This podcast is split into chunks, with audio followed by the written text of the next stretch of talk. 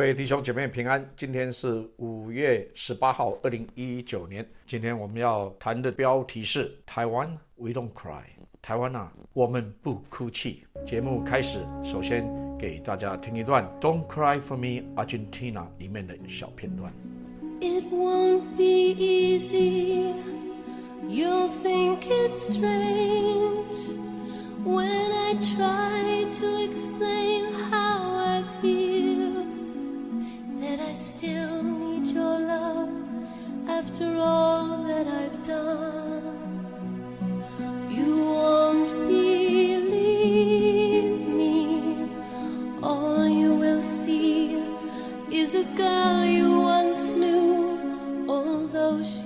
像歌词里面所说的，我相信这个时候很多人想要表达他们心中的感受，可是觉得非常难以表达出来，因为呢里面的情感情绪是非常深重，而且非常纠结的。究竟被自己投票选出来的政治人物背叛的滋味是不好受，而且为了台湾民主前途的忧虑，为了后代子孙的忧虑，难免有愤怒。有狱卒，有伤痛，甚至是否生活在虚幻世界的倒错里面。I still need your love after all that I've done。仿佛台湾在跟上帝在呼求说，被他们强加同婚法的台湾，这个时候更需要上帝真理的爱来浇灌。And all you will see is a girl you once knew。那守护传统家庭价值的台湾，将会像过去我们所认识那清纯的青春少女，在五月二十四号以后去而不返了吗？我们将不再认识她了吗？接下来我要使用一下简短的歌曲片段，来对五月十七号在立法院所通过的同性婚姻专法做出温柔、坚定跟清晰的控诉。 I never invited them in. Though it seemed to the world they were all I desired. They are illusions. They're not the solutions they promise to be. 我从未邀请你们这么做， 虽然全世界以为我渴望这一切，他们给我们的全都是虚谎，不是他们承诺的解决方案。怎么说都说不过去。如果十一月二十四号二零一八年公投第十案没有通过的话，那么今天以蔡英文总统为主导的民进党的党团，你们所做的是民主的程序，还说得过去。但是既然有十一月二十四号二零一八年公投第十案的通过，七百六十五万八千零八个公投见证人见证。你们的非法行为，民主进步党、民进党正式成为民主退步党、民退党。过去愿意为台湾的自由民主抛头颅、洒热血的民进党，成为压迫台湾最高民意展现七百六十万公投结果的罪魁祸首。唯一的一位例外是高雄区域立委林黛华。他为了坚持要遵守公投的民意，在很多的民进党修正的动议都投下反对票。我们要特别谢谢他的道德勇气。这整个事情的重点并不是在于挺同婚或者是反同婚。因为去年十一月二十四号，台湾的七百六十五万的公民已经行使公投法里面的公民行使创制权，清晰的决定了台湾公民不希望。台湾成为同性婚姻合法的国家，所以重点是在民主被践踏了。台湾人民最宝贵的资产——民主人权被践踏了。少数自认是精英的寡头政客们，对抗七百六十五万台湾公民的名义，在全世界面前揭露独裁的本质。如果他们没有被反制的话，没有被制裁的话，以后没有啥不敢做的。台湾的公民们一定要起来反制他们，确保台湾民主的未来。而挺同的朋友们，你们也不需要高兴，因为我们一起都是输家。一个公然与民意对抗的政权，绝对不会真正的 care 自由跟民主。你我都只是他们的政治资本而已。哪一天你选择真正的自由，跟他们的想法不一样的时候，他们照样会来践踏你。可以这样子糊弄台湾七百六十五万八千零八个选民们吗？六十六个人就可以践踏七百六十五万公民？行使出来的创制权吗？回顾去年的十一月，这些七百六十五万的台湾公民们，许多人排队两个小时，就为了要投下这一票，让民进党执政党团清楚的知道说，台湾 say no to same-sex marriage，而且在那一次的县市长选举里面，民进党大败。台湾的公民们那个时候同时拒绝了民进党以“亚洲先行，台湾第一”为口号，强行推动同性婚姻立法。那个时候，沉默的大多数说话，并且拒绝了这一个政党要他们照公投的结果来立法。这七百六十五万的公民都是有尝试的，都是读过书的，好不好？我们在那里排队两个小时，我们很清楚我们自己在干嘛。我们就是不要更改婚姻是一男一女的定义，这样子来糊弄我们，设立一个同性婚姻的专法。难道你们真的认为这七百六十五万的公民就这样子心甘情愿被你们糊弄吗？这一个同婚专法里面的第四条是一个关键的条文，里面规定说，同婚专法现在也使用和异性恋一样的结婚登记，所以通过之后，同性伴侣在登记后的关系确实是结婚。而第二十条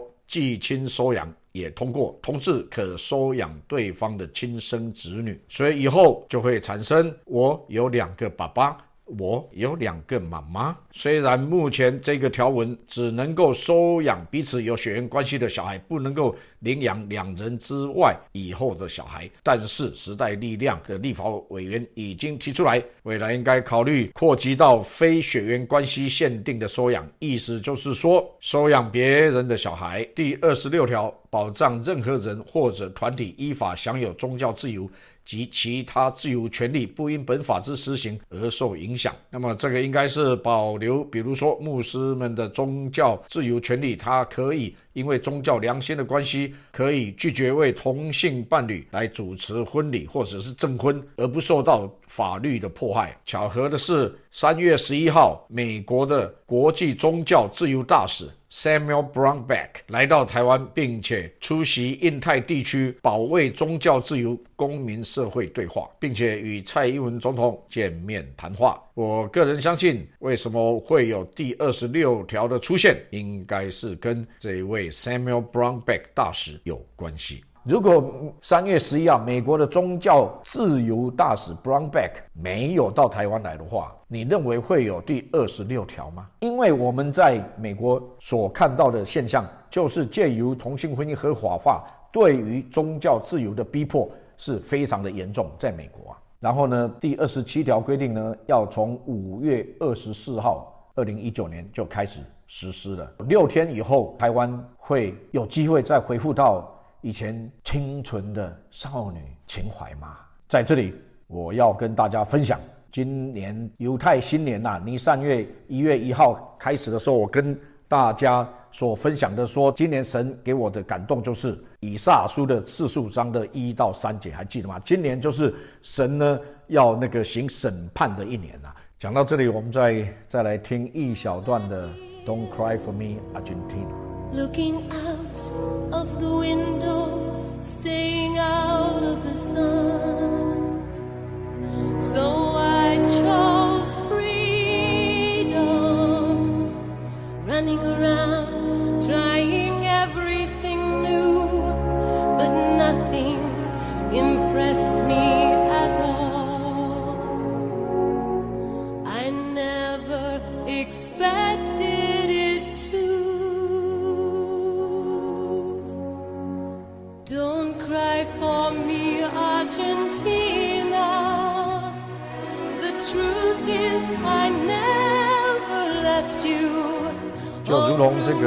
歌词里面所讲的啊，I chose freedom，我想要选择自由，我到处跑，running around，然后呢，trying everything new，什么新的我都要尝试但是呢，nothing impress me at all。到最后呢，全部落了一场空。没有一样让我满足的。我觉得呢，这个呢，相当程度的说明了台湾现在的状况。因为一个没有国家身份认同，在国家身份认同不清楚的情况之下呢，没有个人的性别身份认同的台湾呐，会愿意尝试一切。但是到最后呢，是怎么样？就是会发现说，这一些呢都不能够让我们的心得着满足的。然后，the truth is，什么才是真正的真理呢？The truth is。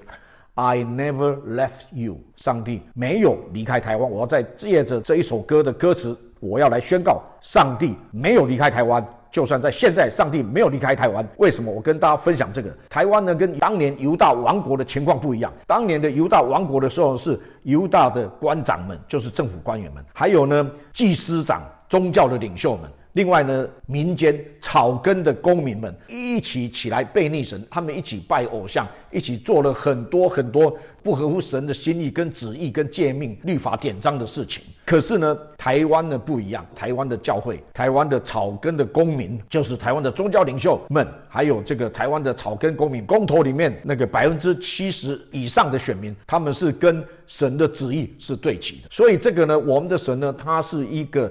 守约施慈爱的神，他是一个 God of Law。OK，西方为什么有法治的社会？因为基督教文明里面的上帝呢，本身呢就是一个 rule by law，他是以那个法律的形式来掌管一个国家的神，所以呢，他有他的利律典章，而且不能够被任意的更改。不是说这个耶和华神他本身呢，今天早上呢从床上起床的时候，他从这个。床头起床，心里高兴，他就可以这样做。明天呢，从床尾起床呢，发现说，哎，这样子不好，明天又改，随他的己意更改，不行的。OK，他说出去的就是法律，就不能够更改。OK，同样的呢，这个也就是西方法治的基础，什么都是要有一个法治。好，从这个法治才会有民主这样子来的。因为上帝呢是一个公义的神，借着他的法律呢，他要来审判。他的审判呢是公义的审判，所以上帝他本身有一个公义的本性。去年的十一月的公投，还有最近所做的这些努力呢，台湾的宗教领袖们，就是台湾的教会们，还有台湾的这些的公民们，已经呢合法的在上帝的面前呢投下他们的一票。而且所投下的票呢，是跟上帝的心意跟旨意是对齐的，所以这本身呢，不管在天上在地上呢，就是有合法的这个公义的基础了。OK，所以这也就是为什么我宣告说，上帝没有离开台湾，而且上帝不会离开台湾。相反的是怎么样呢？不要为台湾来哭泣，我要来宣告说呢，上帝公义的审判将要来到，因为他将会听到这一些的公民们。他们的呼求，我们所要的不是这个，我们所投票的也不是这个，所以，我们呼求上帝呢，以他审判者的身份呢，他要行使公义的审判。而且，今年一开始的时候，在尼三月一开始的时候，我有跟大家分享说，神给我的看见呢，就是说，今年呢，神呢是要在全世界要实行他公义的审判的时候到了。但以理书里面第五章所描写的，上帝的手指头在墙上写 “mine mine taco” 无法行。然后呢，但以理宣告说，不公义的这些执政掌权者，你们已经被放在天平上面，照着神公义的天秤称起来的时候，已经倾斜了，公义已经倾斜了，神已经算出来你的亏欠出来的要审判的，而且不只是这样，也数算了你的日子，知道说你的日子。已经数算今日完毕了，所以呢，我认为呢，二零一九年到二零二零年的这一段的时间呢，就是 mine mine taco 无法行的时候。这个时候呢，尤其是基督徒们，不要为台湾来哭泣，反而呢，我们要带着这样子的一种期盼，把案件陈明在公义的审判者面前。就好像在但以理书里面，但以理所看到的案卷都展开了，有一个作者要行审判的，从天上的法庭配合地上的这个公义的要求，合理合法的一个要求呢，要行这个审判来到。所以这个时候，我们反而是用智慧跟决心来采取下一步的行动，配合神的计划。台湾呢，要趁着这个时机呢，转化成为使徒性的国家。台湾呢，有一位长老跟我分享说，有先知呢，在香港聚会中当场发的预言说，神要使用台湾，就在现在要转化成为使徒性的国家。OK，大家都很兴奋。可是各位，使徒啊，也不是随随便便就可以混得上当使徒的。大家看看保罗，他一生他所经历过多少困难里面呢？但是他都没有被打倒，反而是越战越勇，而且突破所有的环境的限制，把福音呢传到遥远的地方来。同样的，我觉得。神要使用台湾，要成为使徒性的国家，就是要再看这一次，我们要抓住这个神的公义审判的契机，而且呢，要决心来采取下一步的行动，就看这一次的突破了。突破了以后，台湾就会真正成为一个使徒性的国家。那个时候，怜悯跟公义会同时的彰显的。我个人在看立法院他们在投票过程呢，我深深的感受到出埃及记三章所讲的，耶和华神告诉摩西说：“我知道，我虽然用大能的手，埃及王也不容你们去啊。”去年十一月，能够七百多万票，高达百分之七十二的选民投出了公投第十案、第十一案、第十二案的通过，岂不是神用大能的手展现出来吗？可是埃及王有容我们去吗？还是不容我们去啊？可是，哈哈，这个都在神的计划里面。OK，因为三章二十节他说：“我必伸手在埃及中间施行我一切的歧视，攻击那地，然后。”他才容你们去，我也要任凭法老的心刚硬，也要在埃及地多行神机骑士。但是法老呢会怎么样呢？虽然看到这么多神机骑士，看到这样公民自觉的全部站出来告诉他们说 “no”，可是呢，法老必不听你们。我要伸手重重刑罚埃及，将我的军队以色列从埃及地领出来。愿神的旨意。心意，还有借着我们的悟性跟祷告，我们在天上地上一起行动。神的军队要出埃及，我们的眼必要看见神公义彰显。我相信这样子的一种不符合民主，而且公然违反神的旨意，也公然违反公民的旨意的这样子的政权，必将垮台。Mine mine taco ufasin。好，本集末世烽火台。到此结束，谢谢各位收听，我们下一集再会，愿神祝福您。